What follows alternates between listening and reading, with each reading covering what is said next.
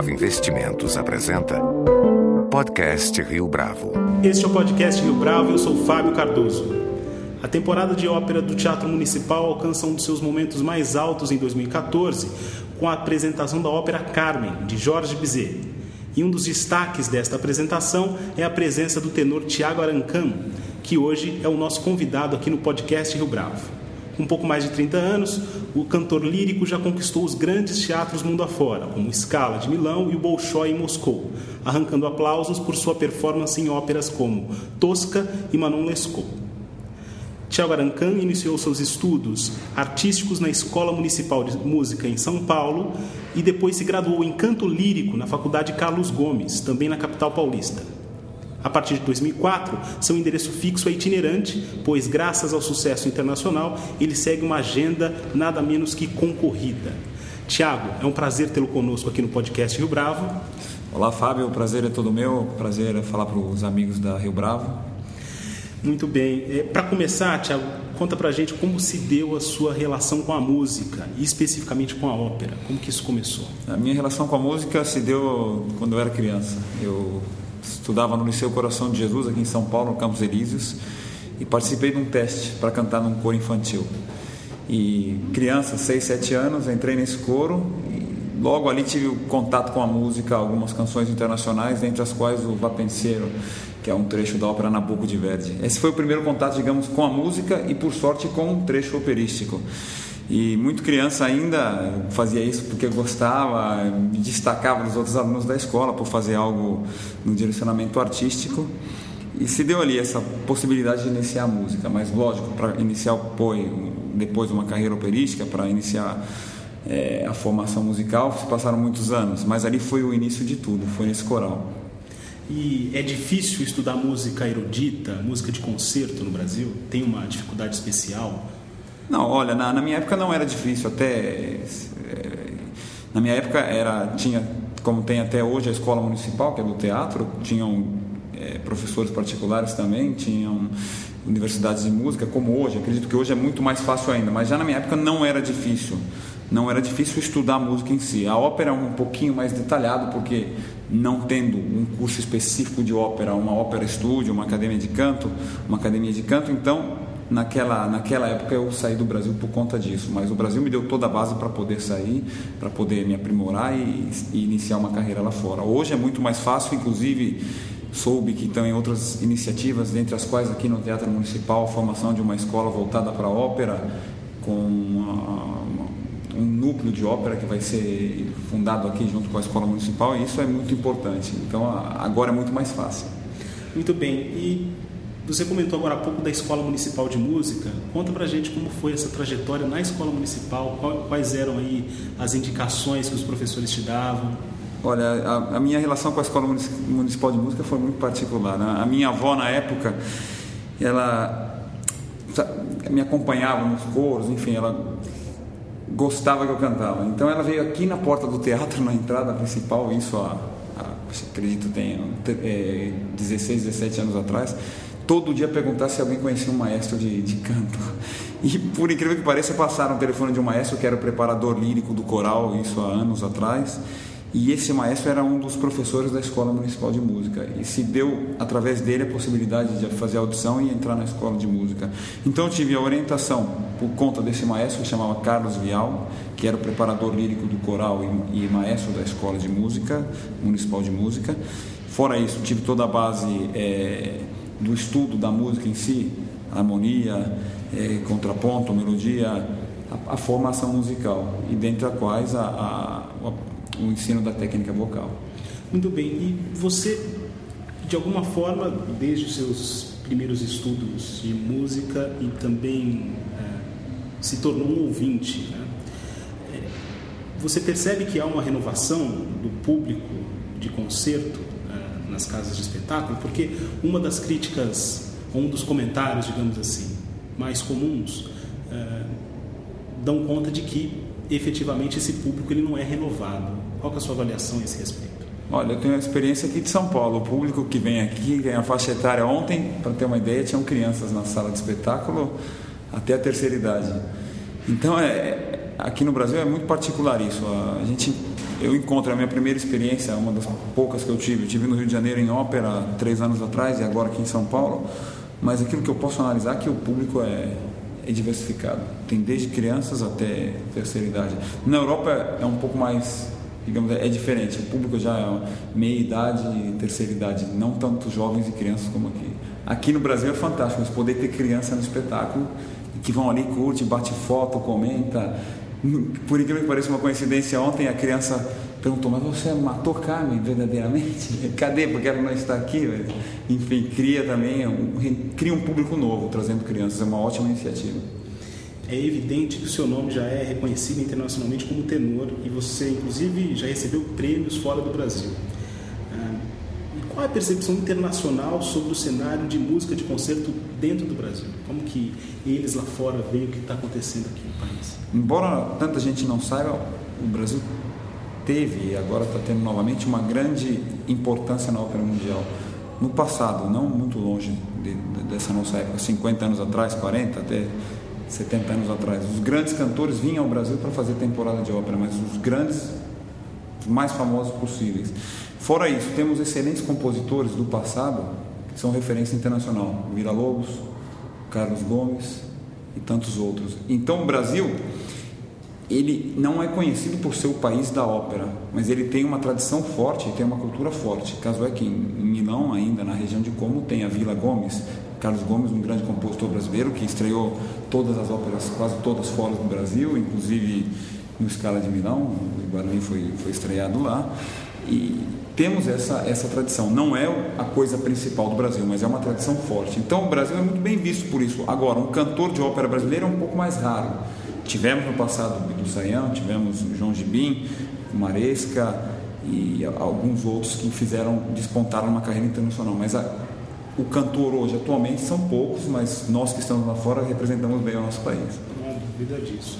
É, e o que, que, provoca mais ansiedade, nervosismo em você? É cantar diante de uma plateia nacional, como tem acontecido nesses últimos dias, ou cantar e ser regido, no caso, ao lado de Plácido Domingo? É, foi um momento mágico estar aqui em São Paulo. Eu, antes de entrar no palco, eu fechei os olhos e pensei: eu não posso pensar que estou em São Paulo, que estou na minha cidade e que estou voltando aqui para finalmente cantar uma ópera, porque a emoção era enorme. Então eu me concentrei, eu falei: eu vou subir no palco como se eu estivesse, não sei, nos Estados Unidos, na Rússia, na China. Só no final vou me dar conta que eu estou no Brasil, porque não é um nervosismo, mas é a emoção de receber do seu público aquilo que você tanto esperou e tanto sonhou anos e anos lá fora, anos e anos que eu deixei o Brasil. Então a emoção é grande. O nervosismo faz, faz parte do, do, do, espetáculo. Sem nervosismo eu digo que a gente não consegue render o máximo. Então o nervosismo pouco sempre tem. E, e trabalhar com Plácido o conheço muito bem, não tem essa questão de estar nervoso, a emoção. Já estou acostumado, mas nos primeiros momentos era uma emoção enorme. E ao longo da sua trajetória, você já teve a oportunidade de se apresentar em diversas casas de espetáculo. Por essas semanas aí, você tem se apresentado aqui no Teatro Municipal. Existe algum lugar eh, de sua predileção? Ah, não, não tem um lugar específico. É sempre bom poder cantar para diversos públicos em diversos lugares. Claro que essa experiência em São Paulo vai ser marcante. Está sendo marcante e eu acredito que a energia que eu senti aqui, estou sentindo por estar aqui na minha cidade, para o meu público, cantando aquilo que eu faço lá fora é algo que eu não vou esquecer jamais e está lá num lugar especial guardado na minha recordação e vai ficar para sempre isso. Então é um dos lugares, digamos que será o meu preferido.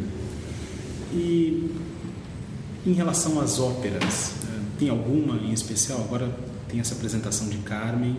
Eh, você já tinha apresentado Carmen antes e tem alguma outra peça que você é, tem afeto? Digamos assim? O meu repertório, por sorte, tenho um repertório bem, digamos, no meio da ópera bem popular. São as principais óperas italianas, as óperas de maior, é, digamos, popularidade, entre as quais a Carmen, que eu estou executando aqui em São Paulo. Também não tem uma específica, eu sempre digo, eu prefiro aquela ópera que eu estou cantando no momento. Por agora estou cantando Carmen, então Carmen é minha preferida.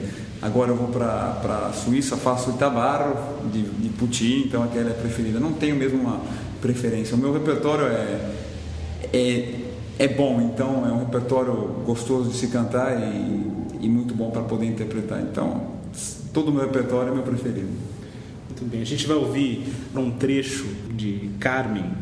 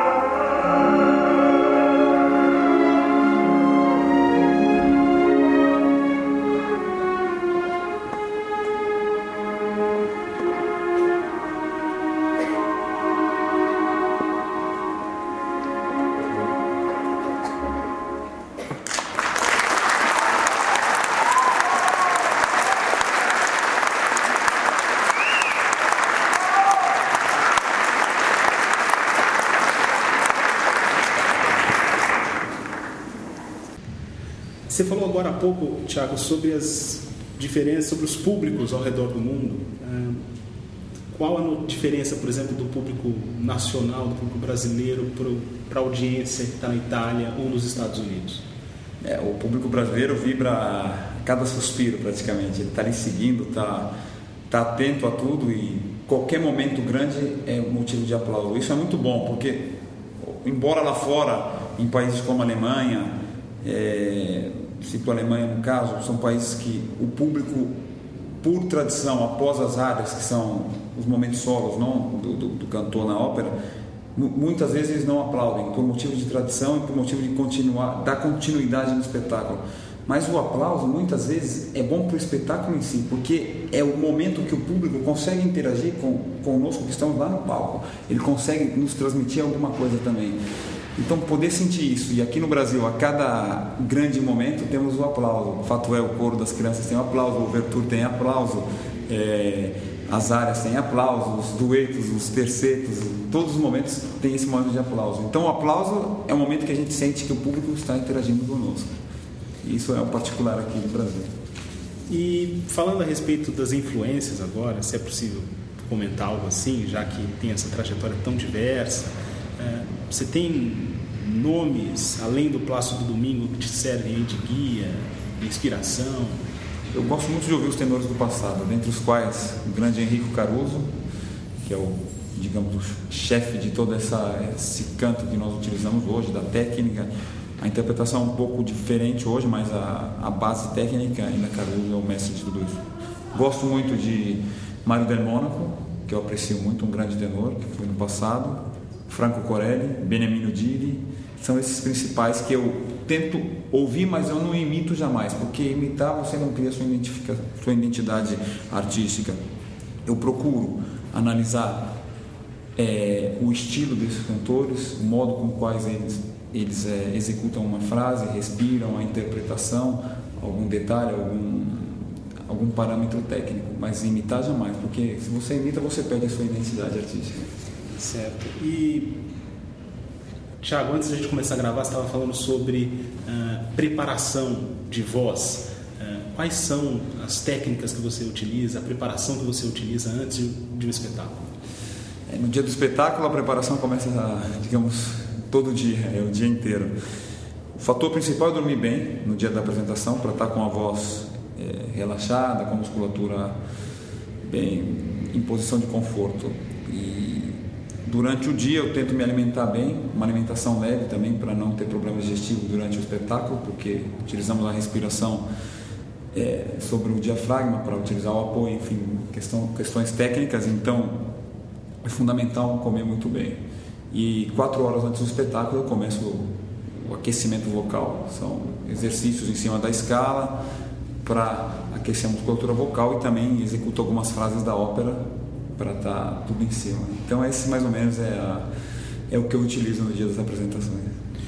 E teve algum momento em que você temeu né, que você não fez essa preparação ou que você fez essa preparação de forma demasiada e a voz você temeu por um? Por sorte eu tenho, tenho bem claro o que eu tenho que fazer. Eu tenho um maestro que me segue e me dá todo esse conselho. É como se fosse um técnico. Então essa preparação é um rito praticamente graças a Deus eu sei executar o rito, então funciona e eu trabalho nessa linha, mas está tudo tranquilo, tudo em ordem. O rito é sempre mantido. Agora, só para a gente encerrar em relação ao, ao desenvolvimento desse apreço musical aqui no Brasil pela ópera e pela música de concerto, você pensa em alguma iniciativa que poderia ser feita aqui no país para que isso voltasse a ser disseminado ou fosse disseminado com mais força? Bom, o exemplo maior é o nosso teatro de São Paulo, que, a partir da nova gestão do maestro Mechelin, toda a direção artística e técnica do teatro, colocou o Brasil novamente no circuito internacional. Fato é que eu estou aqui, que executo carreira lá fora, tantos outros artistas internacionais vêm ao Brasil e o Brasil entrou agora na agenda internacional, no roteiro de ópera internacional. Isso é muito bom. Essa iniciativa aqui em São Paulo foi fundamental. Espero que outros teatros no Brasil adotem a mesma estratégia e consigam realizar aquilo que o Teatro Municipal de São Paulo está realizando, que seria muito bom para o Brasil. E você teria algum outro trecho de ópera que você gostaria de recomendar e que a gente poderia selecionar aqui para os nossos ouvintes?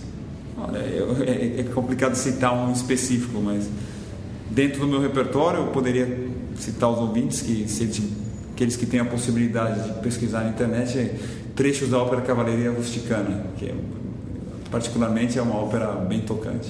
Então a gente vai ouvir um trecho então dessa ópera. Cavalaria Rusticana. Addio alla madre.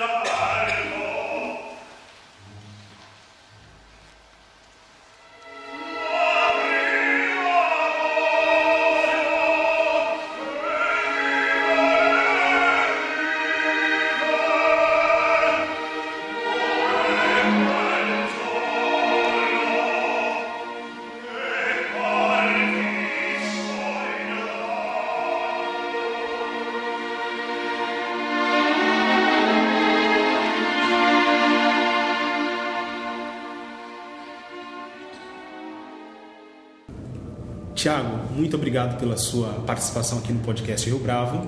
Fábio, o prazer é meu. Um abraço a todos os amigos da Rio Bravo. Com edição de Flávio Duarte e produção gráfica de Leonardo Testa, este foi mais um podcast Rio Bravo. Você pode comentar essa entrevista no SoundCloud, no iTunes ou no Facebook da Rio Bravo.